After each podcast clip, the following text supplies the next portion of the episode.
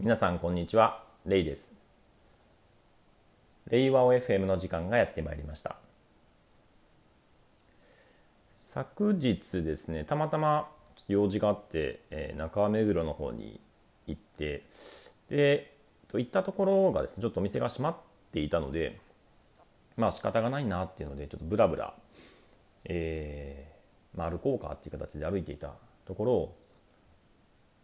なんかふとですね豚カフェ？豚カフェがあったんですね。で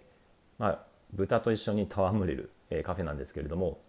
結構あの僕の方はですねいろんなカフェ動物カフェに行って、まあ、猫カフェ犬カフェハリゼハリネズミカフェヘビカフェフクロウカフェまあいろいろ体験したんですけど豚カフェ行ったことないなっていうので行ってみました。そしたらですねまあ意外に可愛いですし匂いもしないんですね。で3ヶ月ぐらいの生後3ヶ月ぐらいの子豚でいや結構可愛いなっていうふうに思ってたんですけど、まあ、餌の時間が来た時に、えーまあ、ブーブーブーブー言っていた豚がですね、まあ、餌をもらおうとする時にですねなんかいやいやみたいな感じでなんかめっちゃ叫び出してそれがめすごいこう人間っぽくてめちゃくちゃびっくりしました。で餌を食べた後はですねシーンってなんか 一切泣かないみたいな。え？みたいな感じで。豚ってねこうななんであんなに鳴くのかなってのはちょっと興味持ったんですけども、まあ、ある意味こうコミュニケーションをとってるのかなっていうふうにもちょっと感じてしまいました。本題なんですけれども何回かに分けてティール組織についての話をしたいなと思っています。まあ、改めてティール組織ですね。まあ、ティール組織の本が出てからもう、えー、2年以上経ってでそろそろまあ3年目ですねになるんですけれども、うん、改めてまあこのティール組織っていうものがもう一回見直されてもいいんじゃないかなっていうふうに感じてます。でまあおさらいがてらなんですけれどもまあ、ティール組織というのはですね、まあ、ティール組織という組織があるというよりはその組織のこう発達段階っていうものが、えー、人間の発達段階と同じように組織というのもその段階を経てこう発達していくんですよっていうものを、まあ、歴史ですね、えー、こう組織のですねこう人間の歴史になぞらえて、えー、説明した本なんですけれども。まあ、どういう段階があるかというと、えー、そのティール組織の本の中では組織を色に例えて段階をこう表してるんですね。で最初がまあ色で色としては赤なんですねレッド。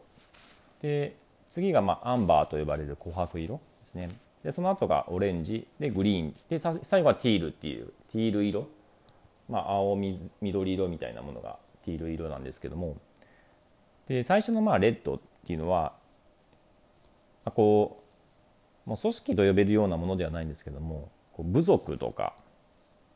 まあ、そういうこう原始原始の時代におけるこう、まあ、集団ですね。でそこにおいてはその武力ですね、えー、武力で、まあ、人をこう従えるっていうような形で、まあ、ある意味こうそこのコアとなるものはパワーなんですね。パワー力武力で抑えると。でこのレッドっていうものはですね、えーまあ、ある意味こう戦争とか部族同士のね争いなどで、えーまあ、その長となるような人っていうところがもちろんあのいるんですけども、まあ、その組織を維持するっていう意味ではですねやっぱり武力とか力っていうのが正義なんですね。で、まあ、ある意味こう恐怖で支配するようなものなので、えーまあ、そのルールを破れなかったらそのまあ、制裁を受けるとかそういったもので恐怖で支配するというものなんですね。ただこの恐怖で支配するっていうのはですね常にこう監視の面に置かれて、えー、まあ、いないといけないので、まあ、ある意味ですねこう人数としてはですねそんなに大規模な組織をですね恐怖だけで支配するっていうのは難しいんですね、まあ、なのでせいぜいこう例えば数十名とか、まあ、そういう小さな集団っていうのがいくつもこう形成点在して形成されているっていうのがそのそういう武力で支配していた原始の時代の組織構造なんですね。で、まあ、このね この武力で支配する、ねこうまあ、ヤクザじゃないですけどマフィアとかヤクザとかもそうかもしれないんですけども、まあ、そういうものっていうのはですね、まあ、ある意味ですねこう不安であったり恐れっていうものがありますよね。その支配下に置かれる人っていうのは。生きた心地がしない、うん、